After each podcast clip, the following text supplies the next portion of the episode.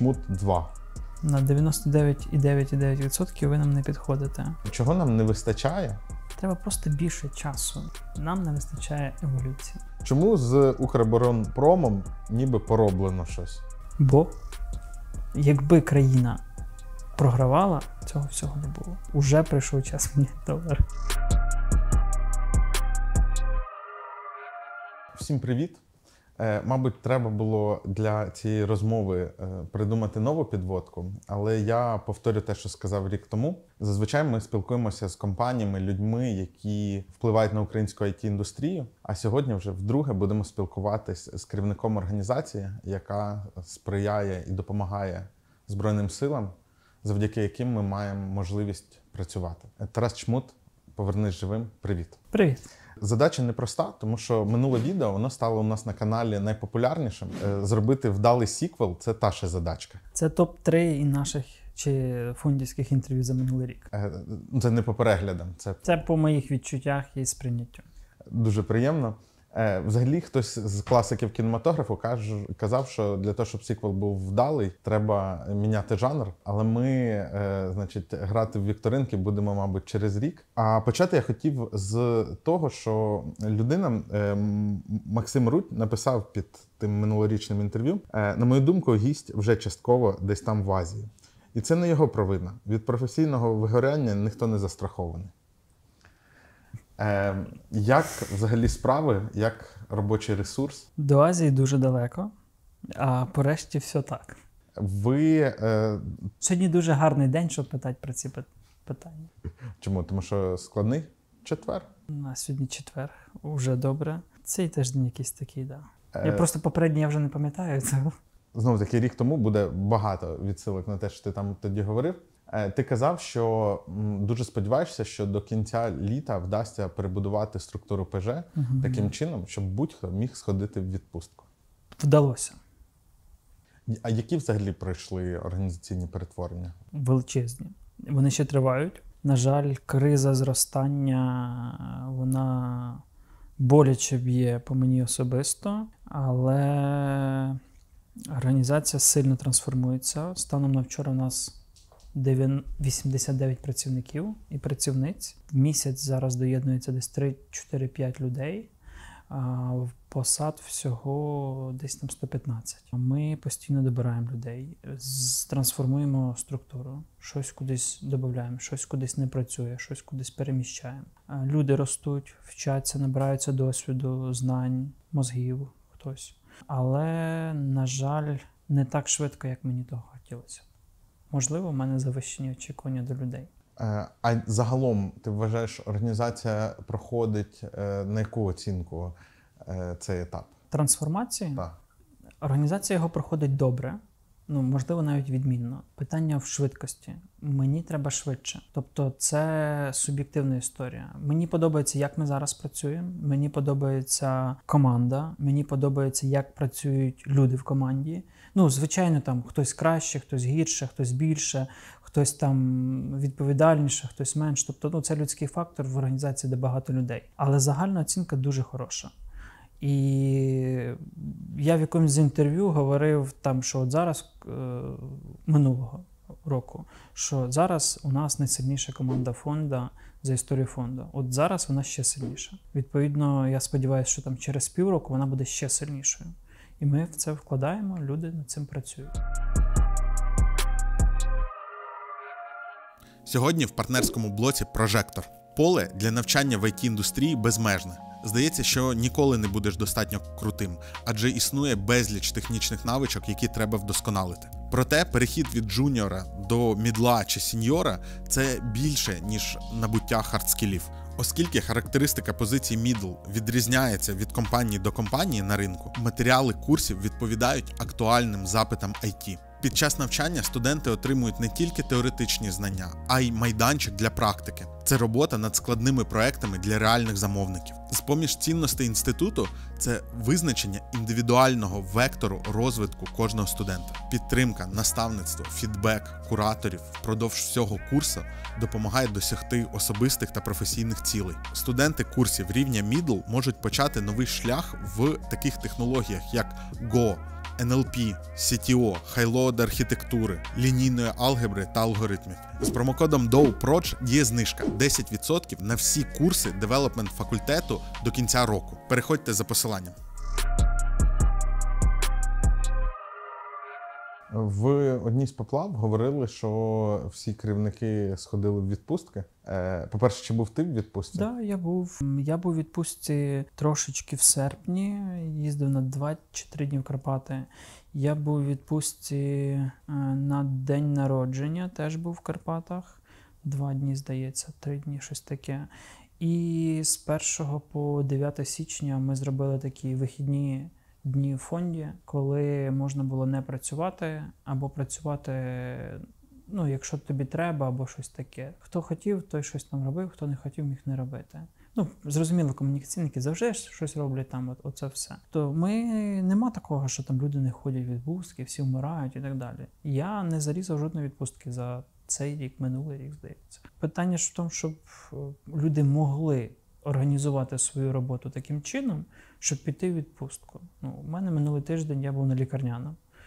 Це означало, що я приходив в офіс, коли хотів, і робив, що хотів.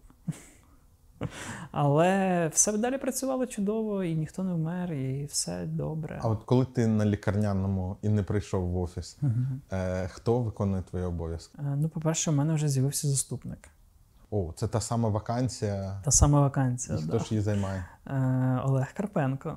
Угу. Да. Тобто ви закрили внутрішнім Да. наймом. Да, закрили внутрішнім наймом, хоча шукали зовнішніх кандидатів. Ми перелопатили доволі багато вакан... ну, як пропозицій, але в даному випадку краще е, те рішення, яке ми прийняли. Ну я впевнений, що воно найкраще. Знаєш, є, є... Або е, sorry, або я когось призначаю просто там умовно наказом по організації. про цю вакансію е, заступника. Е, Вона це я зараз е, виступлю в жанрі гадання по аватарці. Ви про неї говорили, і я помітив, там в Урлі вона називалася Чмут 2. Це хтось, хто робив, я не знаю. Е, е, от. Е, з точки зору теорії управління, коли шукають, от нам треба хтось точно такий самий, але ще одна людина, Мгм. е, це говорить про якісь організаційні проблеми. Е, От коли, коли є, ну у тебе просто досить унікальна експертиза, у плані того, що в тебе є військовий досвід, е, ти воєнний експерт, не побоюсь цього слова, з дитинства цікавишся зброєю, і оце все. Е, І, і там функціональність, якщо почитати, вона була така ну дуже широка. Да. Треба було займатися Всім. всім. Бо я ще комунікаційник, юрист, кризовий менеджмент, менеджер, психолог, я не знаю, логіст, закупівельник, рішала і будь-хто від І під цей профіль Всього. Олег Карпенко найбільше підійшов. Так? плюс-мінус, да, але у нього є напрямки роботи, які я за ним закріплюю і знімаю їх з себе. В першу чергу це робота по партнерствах і по проектах з партнерами.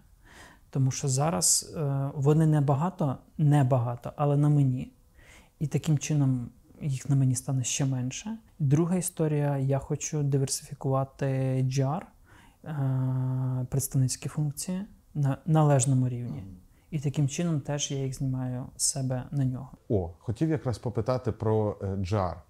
Е, Ви завжди, коли говорите про роботу аналітичного відділу, кажете, що на стіл е, там генералам чи топ-чиновникам дуже е, вражаюче покласти товсту книгу, сказати: Да. ось тут дослідження, читайте і так далі. Е, Але кажуть, ну люди, які займаються там аналітикою і лобіюванням, що це якраз не ну, не завжди працює, і є багато інших інструментів 100%. там брифування, е, там і, і Да. так далі. І так далі.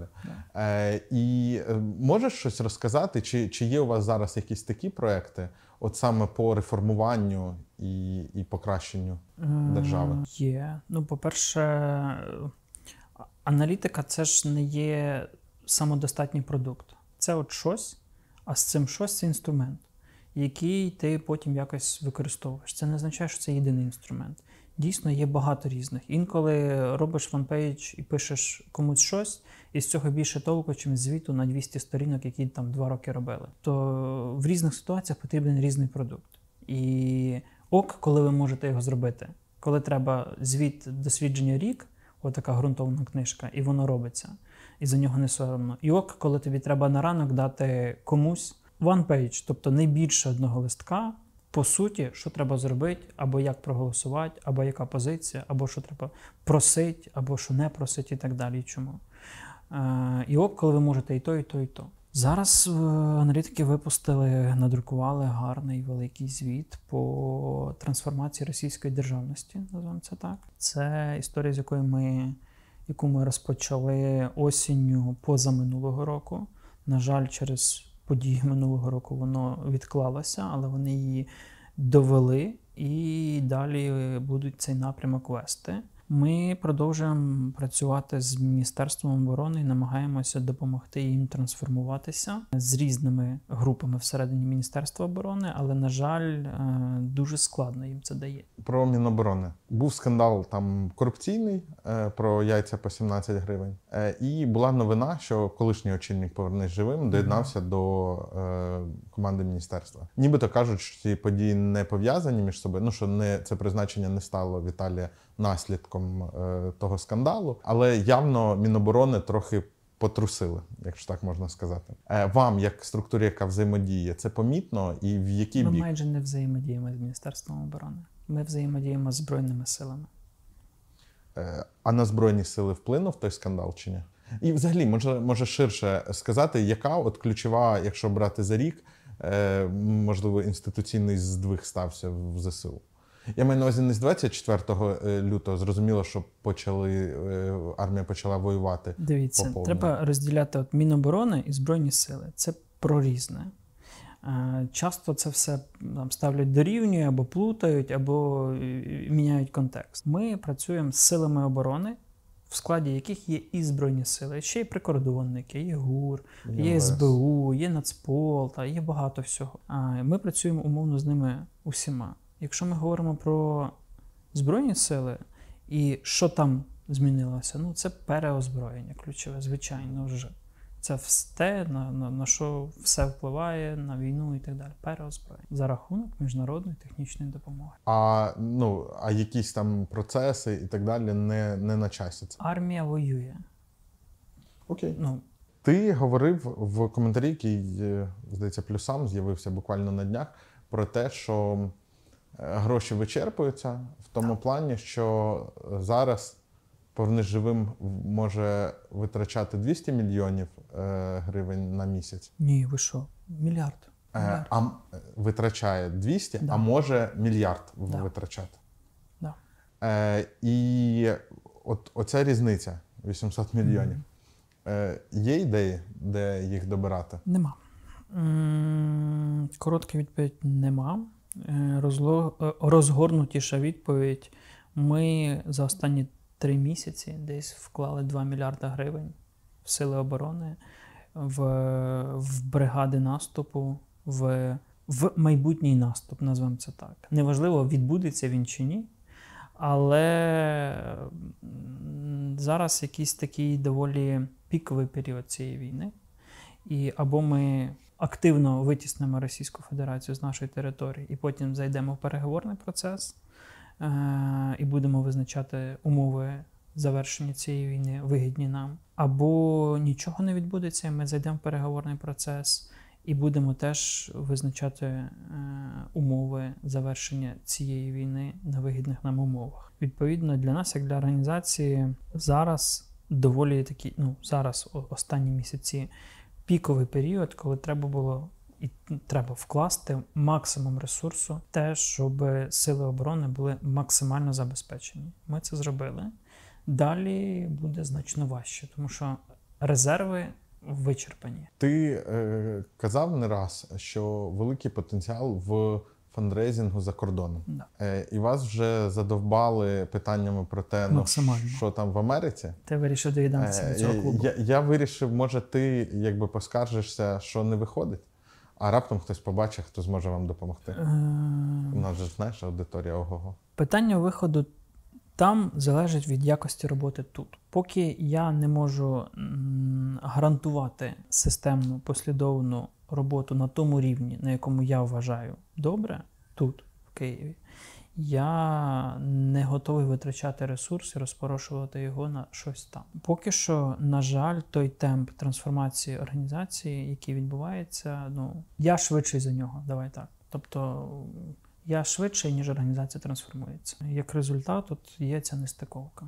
Ви отримали за знов таки за, за рік з 24 лютого дуже багато публічності, мабуть. Ну ти особисто, ти дуже давно займа... ти сам сказав, що і сам собі трохи медіа. Я б сказав, е, власник е, медіахолдингу. Тому ну, з найбільших в східній Європі. Так. Е, ну, це мілітарний, Так. це твої акаунти. Ну, Е. аккаунти мілітарний. Особисто твоєї публічності, мені здається, стало сильно більше за цей рік. Ну, ти відчуваєш, що твоя впізнаваність зросла? Е, Ну, очевидно, так, бо люди здоровуються на вулиці фоткаються в кав'ярнях. Очевидно, так. Але вона була насправді доволі велика і раніше. Ну там три роки назад, чотири роки назад, у мене там в тиждень було не знаю, 5-7 інтерв'ю, якихось коментарів в медіа, на каналах і так далі. І так далі. Е, Просто воно було менше, його було Це було Ну, про експертність твою. так, так, так. Воно було про експертність здебільшого. Плюс я ще ж займався і там 10 років виборами. Це окрема історія. І там теж її було доволі багато. Ми говорили е, про те, що один з родів військ, який був найбільш обділений увагою, це військово-морські сили. І коли сталося повномасштабне вторгнення, ну, багато хто для себе відкрив, що виявляється, в нас дуже багато економіки зав'язане на море і все таке. Е, скажи, а є зараз якась така ніша, яка несправедливо з твоєї точки зору випадає з зони уваги? От куди б більше треба було концентруватися? Несправедливо ні. Е, Тому що держава, держава, суспільство, волонтери не може дати усім усе на вчора. Тому є якась пріоритизація, і хтось отримує чогось більше, хтось отримує чогось менше, кудись більше уваги, кудись менше уваги. Це не через те, що є несправедливість. Це через те, що в тих умовах, в яких є ми, інакше навряд чи можливо. Ну тобто, в плані пріоритетів, ну ти ж завжди кажеш, наприклад, в плані ОПК, Угу. е, про нього ще поговоримо. Е, там у нас завжди була проблема з тим, що бюджети розмазувались тонким шаром по дуже різним проектам. Зараз це з пріоритизацією краще стало, чи, чи так само, наприклад? В ОПК чи в чому? Е, Чи... Ну, наприклад, в ОПК. Ні, зараз роздаємо гроші всім на все і так далі. Е, Ну, всім на все і все одно недостатньо, чи? Та воно не так працює. Це ж питання не тільки грошей, це питання людей, це питання перспектив, технологій, можливості виготовлення відповідної продукції, ланцюжків постачання, нормативки, яка це все регулює, Державна служба експортного контролю, там тисяч різних е, постанов Кабміну і так далі. так далі. Ні, ну те, що це ск- е, працює складно і влаштовано непросто, ніхто не сумнівався. Просто загалом, е, от якщо хелікоптер в'ю, воно рухається в правильний бік з твоєї точки зору, чи не дуже? Я не знаю.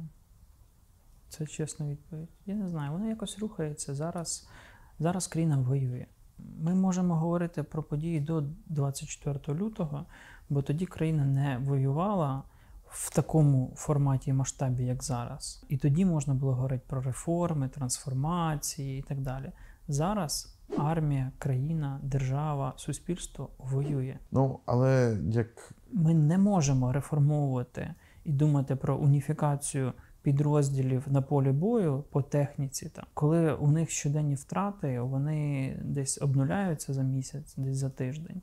Виходять на відновлення, у них командир сьогодні був, завтра він загинув і так далі. Так далі. Ну, неможливо говорити про нормальне реформування тоді, коли все живе і змінюється щодня. ну і планувати це безполезно.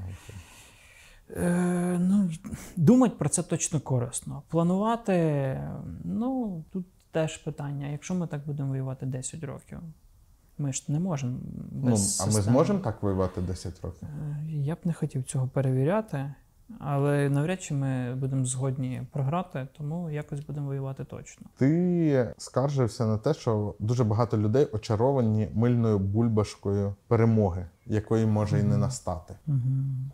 Е, Станом на зараз, в плані переліку озброєння, ми отримали чи, е, ну, все, що хотіли. Ну, по деяким пунктам обіцянки того, що ми хотіли. Я маю на увазі літаки. В плані кількості, мабуть, ні. Точно ні. От оця мильна бульбашка перемоги, яка може і не настати, вона надувається, здувається. Я не знаю, я зараз не дуже в контексті, бо я доволі, доволі глибоко занурений в внутрішні питання організації в операційку. І насправді доволі відірваний від тої реальності, яка там за вікном. Тому я не знаю, як там. Як там? Перемагаємо? Ну, кажуть так. Кажуть так. Ну, значить, добре. Ну, а ще кажуть, наприклад, Руслана Величко мені в інтерв'ю казала, що це літо воно буде дуже важливим з точки зору того, суспільство типу розслабиться чи не розслабиться. І, і ми з нею договорились до того, що швидше за все розслабиться. І тут от питання про що? Про те, що е, ну там ти був одним з тих небагатьох міських божевільних, які казали, що буде війна. Велика війна. Не Велика просто, війна. Да. І після 24 лютого здалось, що ну ніби ніколи вже такі думки не будуть такими маргінальними, як вони були тоді. Так. Але дехто вважає, що все може забутися, і Коли в 2014 році почалася окупація Криму, е, тоді здавалося, що нам би от 2-3 піврочку ми тут зараз армію поставимо, відновимо, і все б в нас вийшло. Коли почалася антитерористична операція, тоді здавалося б, що нам тут півроку, рік максимум. Ми зараз всієї країни як станемо, як відновимо все, як скупимо все озброєння, станемо суперкрутими. І що? І пройшло скільки років? І пройшло повномасштабне вторгнення, до якого ми були ну так собі готові. а от скажи мені, як людина, яка багато займається виборами, в який момент все ламається? Ого. Я не знаю. В той момент, коли суспільство не втомлюється, не хоче це бачити, хоче іншого. Коли суспільство починає ділити владу, гроші, а не думати про щось інше. А що з цим можна пробувати робити? Не знаю.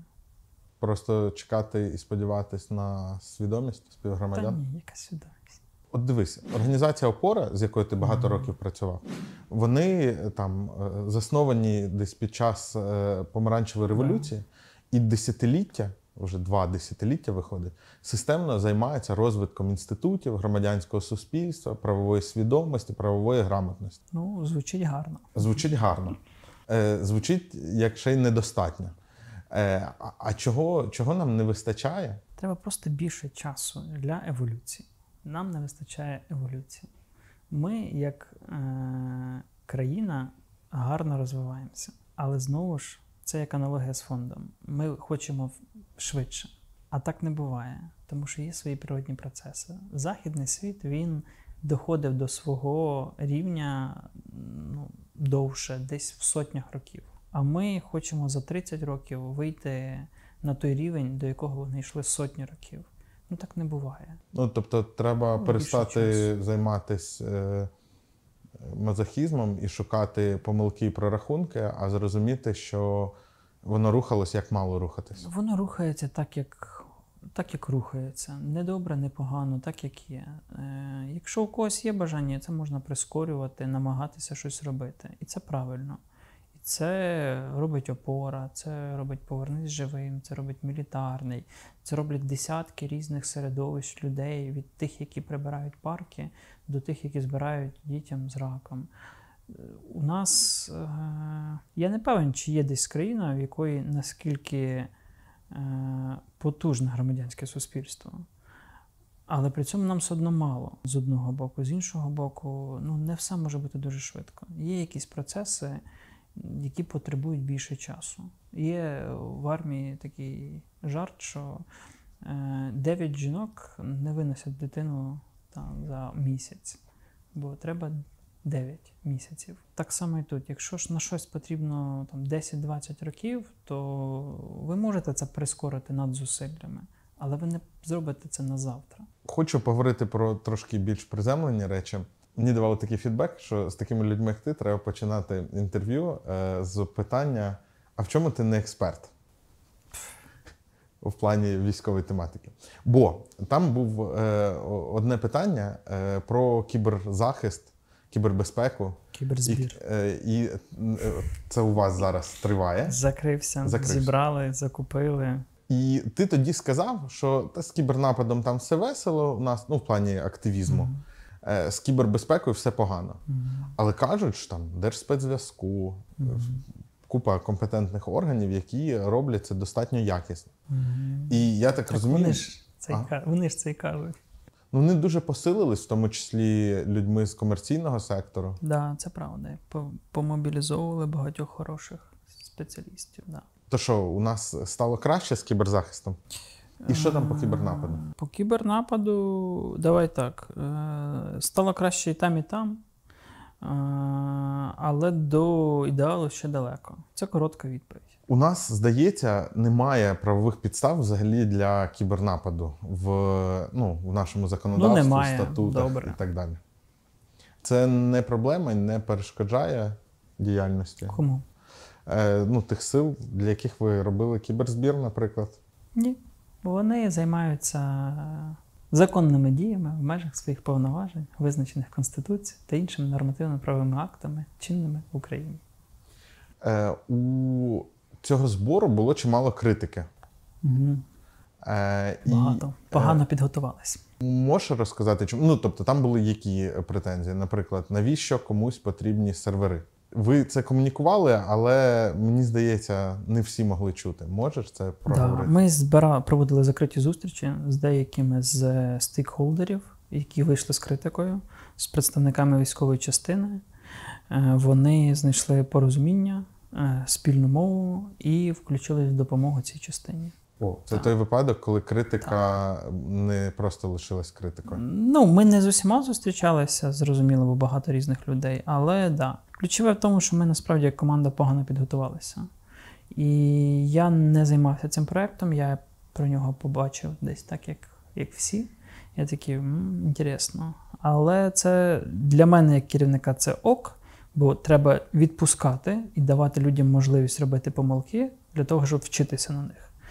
Е, але вчасно підхоплювати їх, щоб вони не переростали в проблеми. От тут ми відпустили, потім трошечки вийшло не так, підхопили, вирівняли, проект закрився, кошти зібрались, закупівлі відбулися, щось вже поставлено, щось ще поставиться. Військова частина, сподіваюсь, задоволена. Слухай, ну ти так не вперше, ти там, коли ми говорили про організаційні трансформації, ти казав, що організація не завжди встигає. Е, Зараз такий кажеш, е, ну я цим не займався, бо там погано підготувались.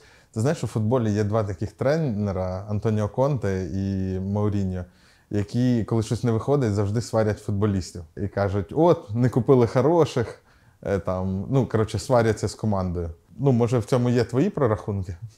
В чому саме? Ну, в тому, що тут не дуже підготувались, там трохи організація не встигає. Може. Очевидно, немає ідеальних керівників, і я такий самий не ідеальний. Є багато особистих рис, не знаю, звичок, тенденцій і стилю управління, які не ок. Е, Але поки що іншого немає. Якщо він з'явився б, я б з радістю це передав. А як тобі здається, у тебе, як у керівника, е, яка найслабша риса? Найслабша віра в людей. Слухай, ну а мені здається, якраз я от е, слідкував за тим, як ви росли, і ви ж е, ну рік тому скільки вас було? 30 людей, 40? Рік тому, в який період часу? Ну там середина весни. Середина весни у нас було десь 30 працівників і 30 волонтерів. Ну тобто, ви виросли трошки більше, ніж вдвічі, втричі.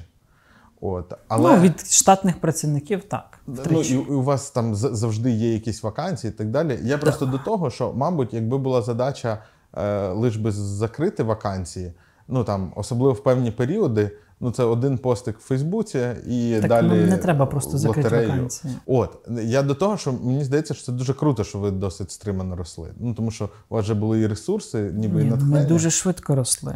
Питання ж в тому, що ну, нам не треба просто люди, і нам не треба хороші люди. Нам треба професіонали на своїх клітинках, які будуть робити визначену роботу. От з цим проблема. Просто хороших людей повно. Коли я ще проводив там більшість спів... ну, з моєю участю проходили більшість співбесід, то дуже багато хороших людей, які хочуть щось робити, допомагати і так далі. Але нам треба ну, профі, які роблять саме те, що нам потрібно. Таких мало. Зараз ем, піднялась хвиля нового обговорення е, засобів зв'язку. Е, ну, наприклад, про дискусія про безпеку Телеграма. Е, просто питання, якщо не секрет, якими месенджерами користуєтесь в фонді? WhatsApp Signal. WhatsApp Signal, так? Ну, Telegram в мене мертвий. У мене там тільки по навчанню два чатіка, які я намагаюся відслідковувати. І все. Ти завжди говорив, що ну, гібридна війна потребує гібридних дій. Ну і до багатьох таких ми, здається, за період, е, ну, за останні півтора роки вдавалося, ну, ми як держава. Але, наприклад, знов таки з минулорічного інтерв'ю, там Придністров'я ніхто не брав, е, але от в Білгород сходили.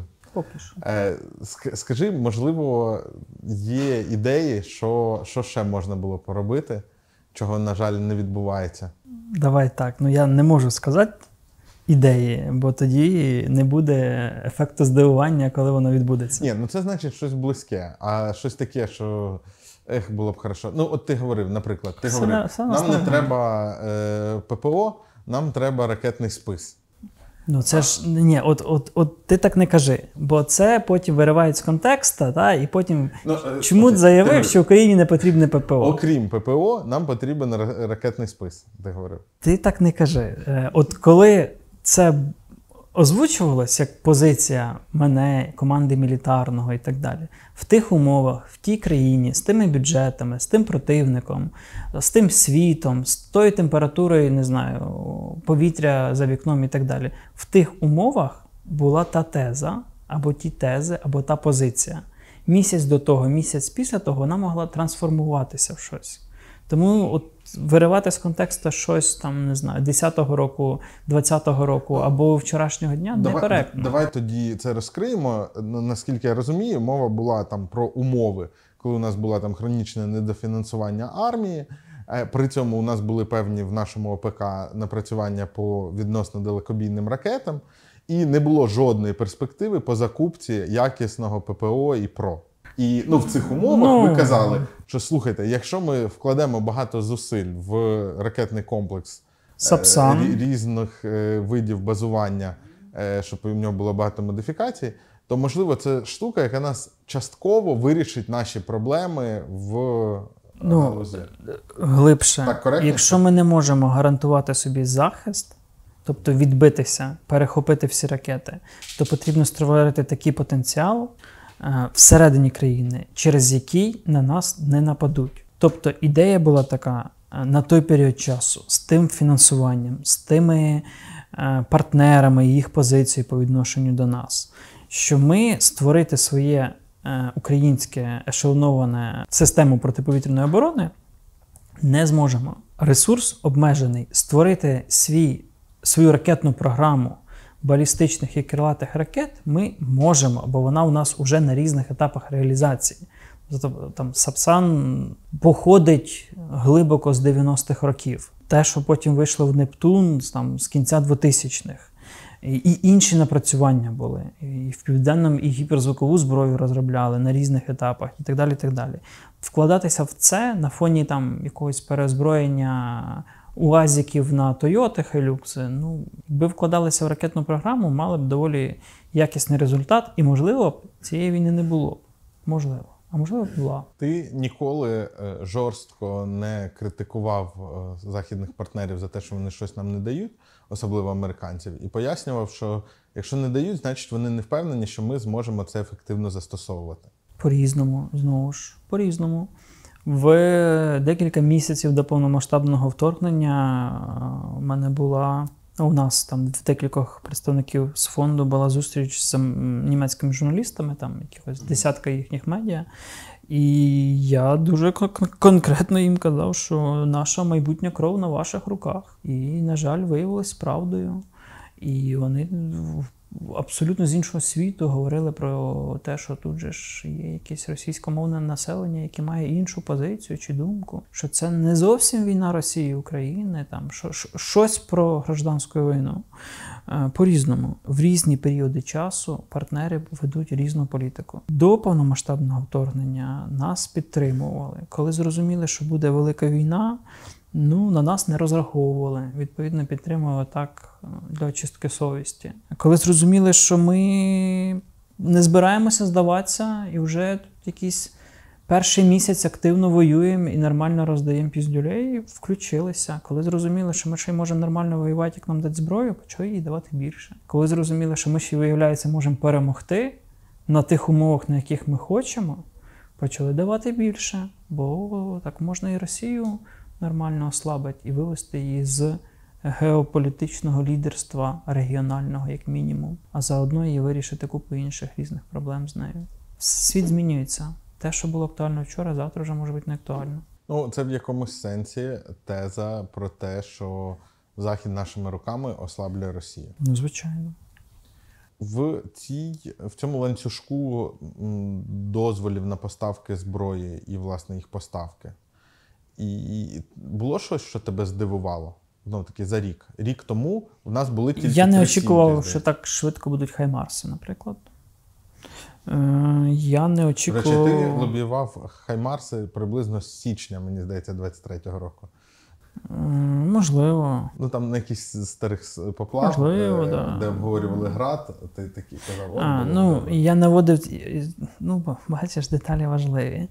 А, Я наводив е, приклад того, що подібний підхід до реактивних систем залпового вогню і ракетних комплексів він адекватніший, аніж намагатися створити в чотирьох калібрах чотири різні вироби на різному шасі або від різних виробників. То ідея в тому, що є уніфікована платформа е, з контейнером заряджанням, в яку на там, бригадному рівні ти менший калібр на меншу відстань, на корпусному рівні більший калібр на більшу відстань, на рівні там, не знаю, фронту напрямку командування резерву, ще чогось там оперативно-тактичні ракетні комплекси і так далі. А не створюєш окремо град, ураган, смерч, точку в різних калібрах, на різному шасі, з різним всім. І намагаєшся з цим всім якось воювати. Е, Отже, Хаймарси дали швидше, ніж ти думав. Е, Британські крилаті ракети. Е, Оці, Storm що Shadow, Storm Shadow, да, так. да, доволі неочікувано, що їх дали, але одну британцю окей. Ага. Петріоти здивували тебе? Ні. Я десь в якийсь момент сказ... десь публічно говорив, що вони будуть швидше, ніж F-16. Е, Ну, от Ну, так кон'юнктура складалася, що геополітично, я не знаю. е, От виглядало, що реальніше їх, чим F-16. Ну, Хоча тому- ми просимо F-16 там ще, ще не знаю, з весни минулого року. Ну, при тому, що в цьому табелі про ранги складності і стратегічності, і технологічності зброї, Петріоти це більш крутий пристрій, ніж F-16, правильно? Е, Ну, дискусійно. Дискусійно. Ну, залежно від того, яке озброєння на F-16, та, яка комплектація. Там більше деталей. Там, якщо тут у нас є виріб, ну, ЗРК в складі командного пункту, РЛС, е, пускових установок, ракет, там бла бла бла, людей, то там є сама платформа, є наземна інфраструктура, є озброєння, є люди.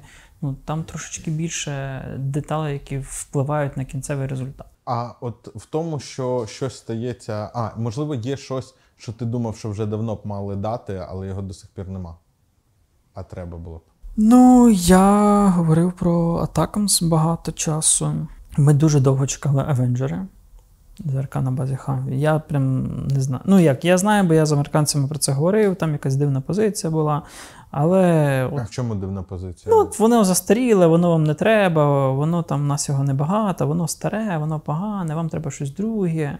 Слухай, а оце реально те, що нам відносно мало віддавали старої зброї, ну, західної старої, тобто нам давали чимало старої радянської зброї і, і мало старої західної. Це, ну, це Ну, що справді значить мало старої західної? Леопарди А1, М113, це не стара. Ну, але там три сімки найновіші, там, а не. Ну, можливо, бо вони були вже готові до відправки. Взяв і відправив. Ну, тобто немає такого, що вони. Е, В кожній країні по-різному. В кожний період війни по-різному. Це все е, ну, деталі важливі. Ну, не можна дуже так спрощувати все. А от е, в успіхах е, того, що щось оцих логістичних, якщо так можна сказати, організаційних, що щось там потрапило раніше, це, це чия заслуга переважно?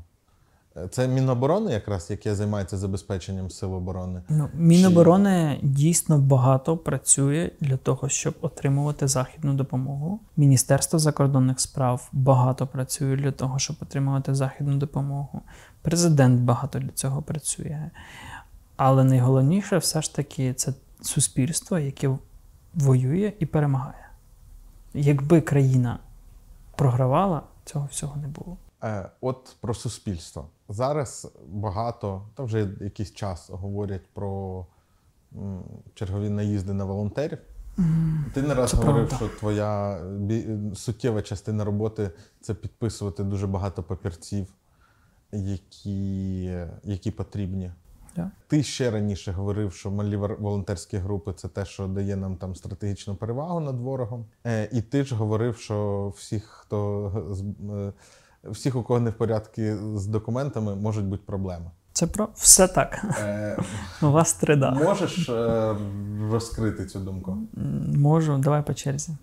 Е, які проблеми у малих волонтерських груп, якщо в них нема зареєстрованого благодійного фонду? В тому, що є законодавство, яке регулює купу всього від готівки до перетину кордону. І здебільшого це все не дотримується, тому що люди не знають, не вміють, у них немає часу і ресурсу на це. Бо їх посил це зібрати трохи грошей, купити те, що потрібно, і віддати тим, кому потрібно. Все. Але є держава, яка рано чи пізно знайде і почує кожного. Ну і вона вже почала цим займатися. Давно. Е, держава це хто? Це хтось. Е, ну, в тебе немає розуміння? Ну, тобто, цим це чиясь персональна. Ні, це такий великий механізм, де на різних рівнях, різних етапах з'являється хтось, який робить щось, що призводить до того, що вам приходить якийсь лист, а дайте відповідь, куди ви що дали. Або а скільки чого пішло туди, а поясніть, чого так, або чого оцим, або чого не оцим, і так далі. і так далі. Яких законодавчих ем, чи урядових обмежень е, чи дерегуляцій е, найбільше бракує для того, щоб е, волонтерський рух був ефективнішим? Монета з двома боками. З одного боку, якщо ви умовно знімаєте всі там обмеження, запобіжники, то ви відкриваєте величезну діру для недобросовісних людей. Ну, такі ж є? Є. Відповідно, має бути якесь регулювання. Е, З іншого боку, не хотілося б, щоб через запобіжники ми програли війну, бо не змогли нормально забезпечити армію. Ну, ти як учасник ринку можеш сказати декілька речей, які б зняття яких би сильно вам, наприклад, полегшило б роботу? Ну, от зараз треба поміняти закон про рекламу і дозволити там показувати зброю, якщо це проекти для сил оборони. Наприклад, Стривай, у нас не можна показувати Не можна. зброю. да, не можна, закон про рекламу не дозволяє. Да. От ми зараз там запускаємо великий проект, і у нас проблема з тим, що ми не можемо на картинці показати е, оператора ПЗРК. Та, е, ну, тому що Слухай, ні, ну але ж всякі ЗСУшні реклами, вони ж завжди були там з Якісь. Ну, треба розбиратися. Десь на це закривають очі, а десь ні. Десь це площі там, Міноборони або чиїсь, а десь ні. Ну, багато деталей. Вони важливі. Але є закон. Десь ним хтось нехтує, а хтось не нехтує. Каже, так закон забороняє. Е, я вже говорив про те, що нам треба суттєво спростити е, роботу Державної служби експортного контролю по завезенню сюди необхідного і для ОПК, і безпосередньо для війни. Ну, у нас дуже багато часу йде на те, щоб придумувати юридично коректні схеми там закупівлі чогось і так далі. І так далі. Ну, а це упирається в, в що? Ну, типу, там процедура, от як та що Руслана розповідала, вона ну така, вона складна, але логічна. Ну, типу, ти державі кажеш, збираюсь купити то-то. Держава питає, навіщо? Е, Ти їй відповідаєш. Держава опитує експертів там своїх профільних міністерств. Чи Та проходить півроку, та Е, А, о, тобто, перше, швидкість. Тобто допомогло б е, пришвидшення роботи, та, звичайно часові так. ліміти. швидкість. А, а швидкість там люди реально їм просто влом щось робити? Чи Та чому влому? Вони працюють в межах якоїсь бумажки, яка регулює їх роботу. Та, яка вимагає якийсь порядок дій, які вони здійснюють, що призводить до того, щоб якийсь процес іде там так довго. Ну, дивись, Це, це не дивись. е, Ми чомусь думаємо, що треба от прийняти якийсь закон, або поміняти якийсь закон, звільнити когось або призначити Ні, так може когось, і все додати зміниться. додати якийсь закон. Е, е, Просто дивись, от якщо, якщо написано, та, е, ну, що там норма розгляду 21 робочий день, Так. наприклад, е, і, і він проходить за 21 робочий день, але класно було б швидше. Оце ж, але ж людина, ну вона якби в Києві живе, наприклад, чує, як вночі щось гухкає, да? знає, що війна йде. Ну тобто, у неї по ідеї, а вона держслужбовець, ця людина, і в неї немає вихідних, та? якщо не помиляюсь зараз. Ну, в да, є з воєнним Да, станом. да, да. Ну, суботи точно робочі, так? Е, і е, ну, типу, вона що заважає цій людині працювати швидше? Можливо, вона перевантажена. Так можливо, вона дійсно перевантажена, наприклад. Ну тоді виходить, що в цілому все окей і нічого покращувати не треба. Ну, дивлячись, що ми хочемо отримати. Ну, якщо ми хочемо е, якісніший результат, ну то щось треба трошечки міняти. Якщо ми не хочемо його, ну то Ні, ну слухай, ну є, ну невже ви не бачите якісь ботлнеки, що саме зараз? Ну, от ти сказав, е, там реклама. Ну це такий ну, це от просто вчора от проблеми з'явилися. Е, наступний момент. це- Питання по, по там, не знаю, наприклад, минулій весні, коли всі все завозили, всім все роздавали і так далі. Ми багато ресурсу витратили за останній рік на те, щоб систематизувати це все, позбирати акти, по- по- повибудовувати ланцюжки забезпечення, які тоді були, і так далі. І так далі. Познаходити Багато. буквально все це. Да, да, да. Ну, це, це, Вдалося відновити? це дуже дурна робота. На це пішло дуже багато ресурсу. Але ми це робили, а більшість цього не робили. І Ну, і потім... в них будуть проблеми швидше. Або не будуть, або держава ну, просто заб'є і забуде. Але я не хочу перевіряти, чи держава згадає, чи не згадає. Я хочу, щоб в мене все було добре. Тому я приділяю багато часу операційці. Тому я вичитую бумажки, і у нас можливо щось повільніше, ніж хотілося б комусь. Ну тобто, у вас, як у флагману цього ринку, немає запиту на те, що от конкретно оці оці регуляції Ні, ні, чому? треба- Ми от Нацбанку подавали купу пропозицій. Ми працюємо з цим. Ну, ти хочеш, щоб я зараз тобі сказав поміняти ну, 20 законів. де- декілька Ну. може згадок. Ні, не хочу. Ну, воно, воно так некоректно. Потім мені будуть писати депутати такі, а давай ми зараз все зробимо.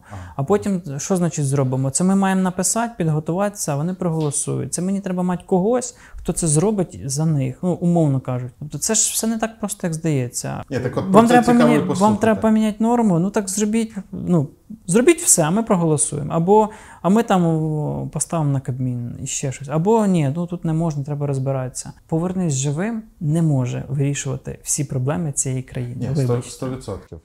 Але е, ну, знаєш, е, мене дуже дивує от історія, наприклад, з цим реєстром волонтерів. Е, Там, якщо пам'ятаєш, там треба було до Нового року податись тим, хто робив збори якісь. І пройшла новина, там хтось з депутатів, як завжди, написав, що е, ми зробимо, щоб це в дії можна було. Е, Потім дія це якось злила на, на тормоза, е, і там не сталося. І потім, і потім ми писали інтерв'ю з банником, який працює в Мінцифри. Мгм. І е, я питаю в нього, чому не зробили? Він каже: ну, тому що є ризики. Я кажу, які ризики? Ну, він каже, ну які ризики? Що якась непорядна людина візьме і подасться. Я кажу: а як ви захищені від цих ризиків, що ця непорядна людина прийде ніжками в податкову? Він каже: ну там вже не наша відп... зона Ну, відповідальності. от все, бачиш. А нам головне, щоб дія була не дискредитована. Ну, от бачиш, все, все логічно каже, з його позиції, з його точки зору, все так. Ну, люди, які щось е, реально пробували міняти в цій країні, ну там переписати якийсь закон, ну вони зовсім по-іншому дивляться на це все. Чомусь у нас думають, що там. Отак все можна. Можна. Які наслідки, які першопричини, як воно буде працювати? Тут ем, спішка недоречна. І якщо вже щось робити, то робити на совість. Тут треба розбиратися. Є, звичайно, якісь дуже прості там історії, умовно, валютний контроль. Там. Його треба вернути назад, як він був 360 днів. Все це зніме купу проблем. Ну, подали Нацбанк, подивимося, що зроблять, не зроблять. Є купа різних історій, які просто ну, займають багато часу, але вони точкові, вони от сьогодні є, завтра немає. Ну, Слухай, ну от те ж ти кажеш про питання держави до е, сотень волонтерів. Ну, Мені здається, це може повпливати на політику ближчих десятиліть. Тому що, ну, тому що зараз волонтерський рух він в суспільстві має дуже добру репутацію. Багато цих людей. е, Ну, ми Цю репутацію так само можна поховати, як і здобути. Е, 100%. Е, І ми пам'ятаємо з минулорічної розмови, що ти в депутати не збираєшся. От, е, тільки у виконавчого Нічого не змінилось. Та і туди не збираюсь. Але хтось збирається, і відповідно на кожного. Бажаю їм успіху і удачі. мати. Ну тобі не здається, що це погано? Для ну, що багато активних людей, які багато працювали на інтереси держави, вони лишаються у нагачку у дуже умовно реформованої поліції, як мінімум, Ага. а то й органів Все так. Все так Ну це ж погано. погано. Чому з Укроборонпромом ніби пороблено щось? Бо Ну бо, бо держава неефективний власник, чи що? Чи були погані керівники? Бо все по чуть-чуть в розрізі останніх там 15 років. Ну, немає, так, ключової проблеми. Так, ну тоді Слухай, якби питання. отак можна було одним реченням відповісти, я думаю, хтось би вже в цій країні колись би це зробив і поміняв, і все було б інакше. Ні, так ти можеш десятьма реченнями відповісти. Спочатку спитайте про United 24. Е, е, Вони, здається, по зборам, які вони декларують, е, вони вас навіть обігнали. Да. При цьому вони ж, як каже пан Михайло Федоров, комунікаційна платформа. Ми не фонд, ми комунікаційна платформа. Да. Е, Ви відчуваєте з їх боку конкуренцію? Ні. Е, Навіть коли вони почали працювати на внутрішньому ринку? Ну, по-перше, вони не фонд. Вони, у них немає там, умовно, знаєш, закупівельного відділу, де щось купується і так далі. Вони збирають кошти, передають їх на міністерство, відомства, організації, які здійснюють закупівлі. Е, Вони заточені на іноземну аудиторію. У них президент, тобто вони державні, у них є обличчя президента, і вони більше орієнтовані все ж таки на гуманітарну сферу. Е, У нас інша специфіка у всьому з цього. Е, Вони, як е, ідея, концепт, дуже круті. Я підписаний, слідкую. Небагато фондів організацій, за якими я слідкую, але вони круті в цьому плані. Вони роблять багато гарних проєктів, але при цьому вони не є фондом як фондом. Вони, ну, в них інша архітектура роботи. Тому я слідкую за ними, але вони не є тими, е, умовно кажучи, з ким я конкурую з точки зору якості продукту або організації. Ми коли писали і питали Михайла Федорова про, про них, то я пам'ятаю, він там сказав, здається, що щоденно звітність оновлюється, і їх комунікаційники просили там зноску додати, що там щотижнево, чи не пам'ятаю, чи він сказав щотижнево, а там щомісяця. Ну тобто. Ну, це ж вони державні.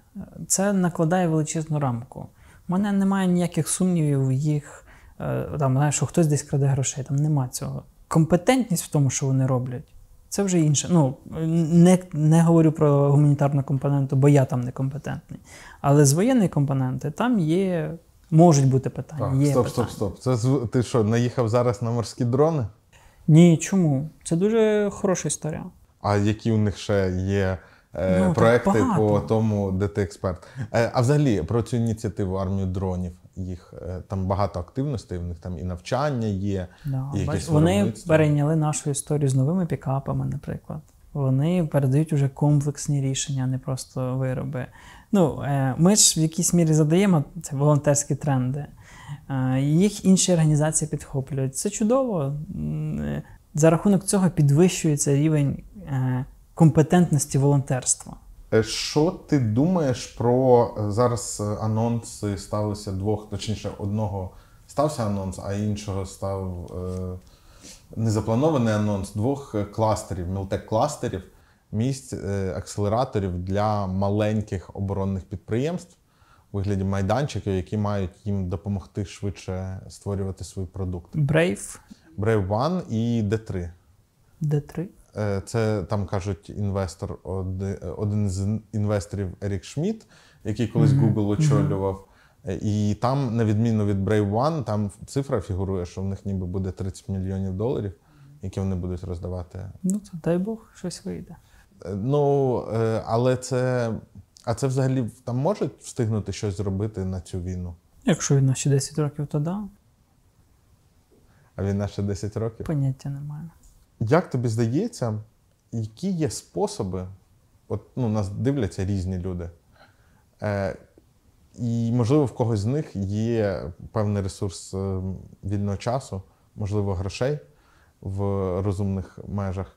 Як найефективніше зараз докладати е, айтівцям своїх зусиль, щоб наближати перемогу? Зароблять гроші і купувати зброю. І зв'язок.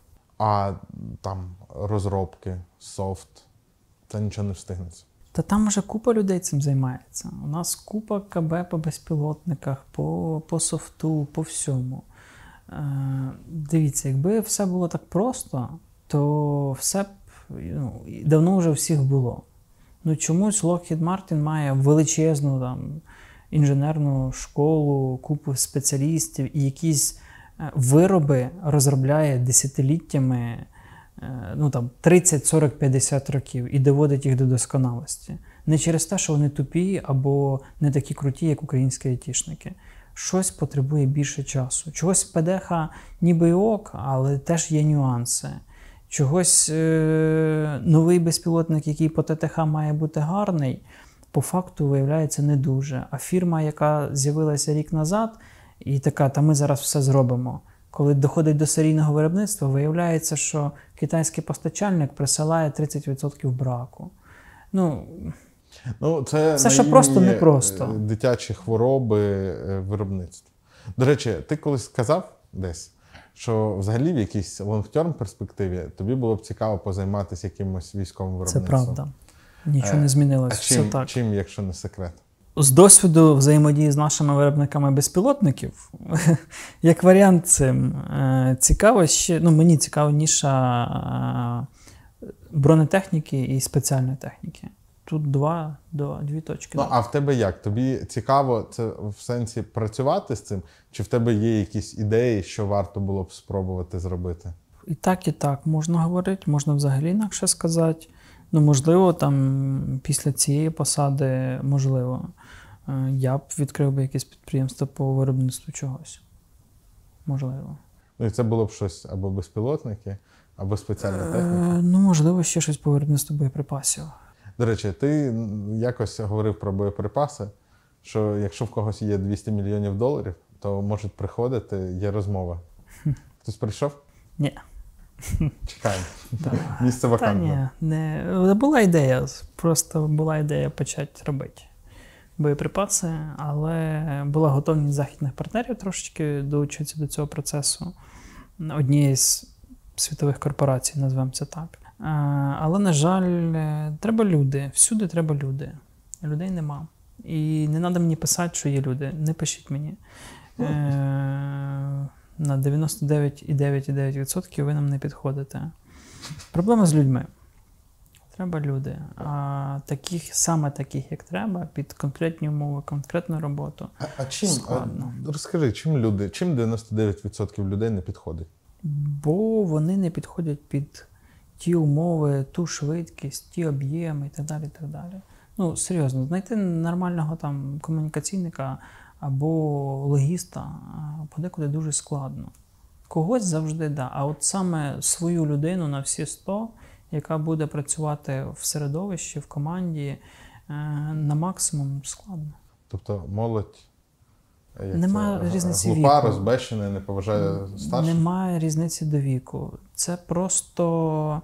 Ну, це ще про час. Якщо там не знаю, онбордінг займає три місяці, да, ви там розбираєтесь, що, як працює, у вас там є хтось, хто вас вчить і так далі. і так далі, Є якісь процеси, вам їх передають. Ну, от, коли все ок, то, то нема проблем. Проблеми, коли треба на вчора бігом, людей нема, нічого Тобто немає. бракує так людей, які готові вкладатись і викладатись наповну. Да, так? да, да, да, да.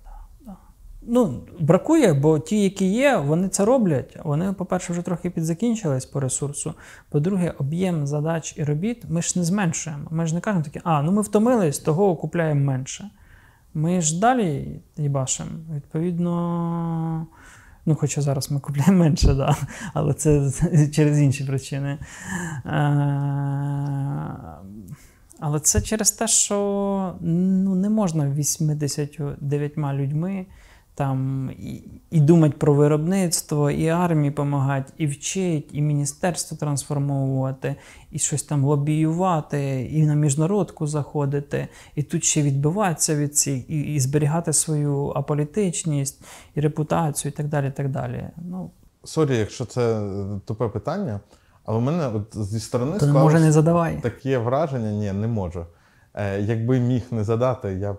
Е, у мене таке враження, що на цьому топовому волонтерському рівні, ну це умовно ваш фонд, Притули, United 24, е, пішли всі шляхом. Е, Шляхом е, в software development це продаж версії називається. Ну, коли ми робимо нову версію програми і продаємо її, і розказуємо, яка вона фічаста. Ну, в даному випадку це спецзбори під різні проекти. І буквально за рік мені здається, що цей маховик він е, ну, типу, долетів до максимума. Ну я не уявляю, який має стати збір, який би здивував наше суспільство. Можливо, ми його зробимо. Е, ну, це реально буде там на зірку смерті. Е, Ну просто вже навіть на щось дуже смертоносне і загадкове ви збирали. От. Е, Позавчора я мав дуже цікаву розмову про можливо такий проект. Да, оце, оцей найбільший, найграндіозніший збір. окей, Але- ну, буде він. А що за ним? Нічого, за ним перемога і все. А, а чому, як тобі здається, чому більше не ну, з усіх фондів, які в полі мого зору, е, от єдине коло, здається, дуже вкладалося в підписки. Да, коло круті, я за ними слідкую, вони мені подобаються. Дивись, у нас теж є підписки, ми теж їх розвиваємо. Е, Ми теж технічно там є окрема людина, яка цим займається. Макс все дуже вірить у нас. Е, Це теж трохи часу, трохи роботи. Проекти вони природньо прийшли, і вони насправді з'явилися ще до повномасштабного вторгнення. У нас як мінімум. Багато бізнесу, а ми з багатьма працюємо, вони хочуть унікальності. Багато людей хочуть не просто давати фонд, вони хочуть розуміти, куди, і подекуди вони хочуть і вибирати куди. От я не хочу на зв'язок, я хочу на зброю. А я не хочу на зброю, я хочу на гуманітарку, а я хочу на медицину, а я ще кудись. І це все породжує те, що люди ну, якось так фрагментуються, давай так, е, на якісь окремі групи, кластери. І якщо ми хочемо давати той об'єм, який є, ми маємо максимально захоплювати всіх. Відповідно, ми маємо пропонувати кожній цільовій умовно там, свій проект. Ви хочете розмінування, от вам розмінування з Київстаром. Підтримайте, до речі. Ви хочете на зброю, так ми головні по зброї, сюди. Хочете вбивати русню, теж до нас. У нас тут. Хочете Підтримати ветеранів. що- щось прилетіло в Кремль, це теж до нас. Хочете ветеранів підтримати? Будь ласка, ветеранів. Аналітика, системна е, реформа сектору безпеки і оборони держави теж до нас. Поки що ми не влазимо в гуманітарку, ми не влазимо в медицину, хоча про неї багато думаємо. Е, Ми не влазимо в виробництво, ми не влазимо в що ще? Ну, в навчання, підготовку там давно вже. Останнє питання на цю розмову. Я якось говорив з дружиною про нашу дитину. Йому 6 років, і дуже е, не хотілося б, щоб йому довелось воювати. О, і парадокс, років. парадокс в тому, що якщо він і всі такі, як він, будуть вміти воювати, то воювати швидше за все не доведеться. Це правда. Як влаштувати мілітаризацію українського суспільства так, щоб це було нормально, ефективно, ну і правильно? Хороше питання. Е, ну, хороше, бо доречне. Бо нам треба. Давай, давай, зараз я піду здалека дуже.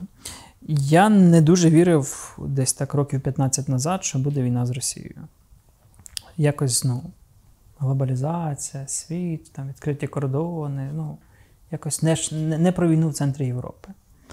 Потім прийшла окупація Криму, і відбулося для мене особисто велике прозріння.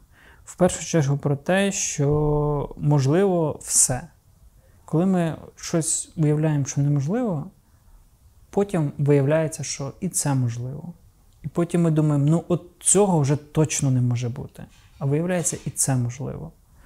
І так уже в моїй історії за років 15 було разів 5. З єдиного, що ще не було, це застосування ядерної зброї. У нас змітали під нуль міста повністю, як Бахмут, як купа інших міст. У нас обстрілювали крилатими ракетами просто міста. От там в Х-22 точність плюс-мінус кудись попав. От оце воно так прилітає. У нас було ну, там масові вбивства цивільного населення, бо, бо в тебе є автомат, і ти можеш когось вбити. Там розстріли полонених і так далі. і так далі. Було дуже багато з того, що здавалося в центрі Європи, в цивілізованому світі недопустимим. Відповідно, ми маємо змиритися з тим, що може бути будь-що, і ми маємо готуватися до якихось поганих сценаріїв. І якщо ми допускаємо, що навіть якщо ми зараз виграємо війну, Росія піде з Криму, да, вийде там на кордони 91-го року, вирішимо питання Придністров'я, там ще щось відбудеться, якісь історії. Ми маємо вірити в те, що через рік, 10 років, 50 років може бути наступна велика війна. І неважливо з ким, і неважливо, де і в якому форматі. І для того потрібно починати з школи, Що це має бути? інші предмети, інші, е, інші змісти закладатися. У тебе було е, захист вітчизни чи ДПЮ в школі? Було. Що було? Е, ну, здається, там оці вправи, е, як це строєвий крок, Ага, да. потренували. За всю службу в армії жодного разу не було ніяких строєвої в мене, наприклад. І вона якось не дуже потрібна в війні. В армії потрібно, в війні ні. ОБЖ Ну, але це так. така навичка, прям якої можна навчитись і пізніше. Е, на, на мінімально необхідному і достатньому рівні за день. Ба- ба- базові історії, вихід там, до командира і так далі. е, Потрібно міняти підходи. БЖД було, але абсолютно ну, бутафорно. От так. у мене десь так само. Дітей мають вчити надавати домедичну допомогу. Всі мають вміти літати на коптері, всі мають розуміти, як розбирати, збирати зброю, як діяти під час обстрілу, які є види мінної небезпеки. Особливо гостра проблема в найближчі 30 років в нашій країні. Е, Суспільство має бути готове до того. Будинки мають будуватися з бомбосховищами, наприклад, нормальними. Армія має А бути це відповідного невеликий податок на економіку. Це рішення. Це наше рішення, нашої країни. Чи готові ми ризикнути знову і отримати Бучу, Бахмут? Чи не готові ризикувати і мати все ок? Поляки переозброюються космічними темпами. Неймовірно Ну, так, тобто, якщо озброюватись як поляки, то можна і без бомбосховищ, так? Ну, напевно, да, напевно. От. Напевно ж, не просто так вони це роблять. От вони не хочуть мати війну, вони вкладаються з 14-го року. Їм постійно мало. Ти думаєш, та куди вже більше? А потім такі, о, ще підводні човни. Та куди вже більше? Ще щось знаходять. Звідки у вас стільки грошей? Ну, от, вони ж якось це роблять, та? країни Балтії переозброїлись з 14-го року дуже активно. Маленькі країни, маленькі бюджети, але дуже прагматично і системно. Дякую тобі за цю розмову. Е, Дякуємо за те, що додивились. Е, Хто пишіть- додивився? Та, пишіть коментарі. Я думаю, багато хто додивився. Не пишіть коментар, якщо ви додивились. Пишіть коментарі, е, діліться своїми міркуваннями і підписуйтесь на канал, буде багато цікавого. Донейтіть на ПЖ. Точно. Забув. Е, На що ми це а все робимо? буде. Ми найактуальніший збір Повернись живим. Е, На нього посилання залишимо в описі. А ще краще, ми залишимо точно. Ні, не на збір. Ми на адмінку вашу. Якщо вам здалося, що Тарас недостатньо втомлений, то можна підкинути грошей на адмінку, щоб він працював ще Ні, більше. кидайте гроші на армію. Е, Адмінка важлива, але зараз е, короткий проміжок. Зараз мене Олег після цього вб'є. Е, зараз короткий проміжок, коли ну, от місяць-два, ну, попередній, от зараз, коли максимально треба мобілізуватися, бо це літо, ця весна, я думаю, сьогодні будуть вирішальними на цьому етапі війни. І треба максимально вкластися. Тому оцей жарт, коли міняють долари, уже прийшов час міняти долари. Час міняти долари. Помітьте, у мене не було жодного питання про контрнаступ. Він сам все сказав.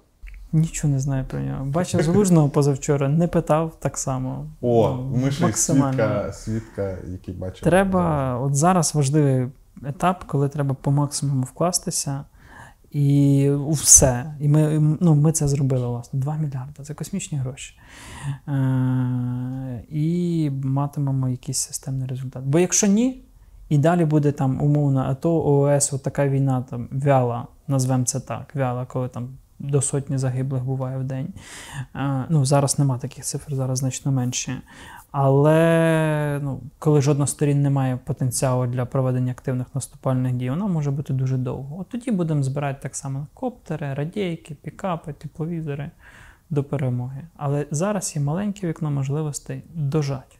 Добре, як скажеш. А через рік запишемося в Криму. На Графській пристані? Да. Домовились.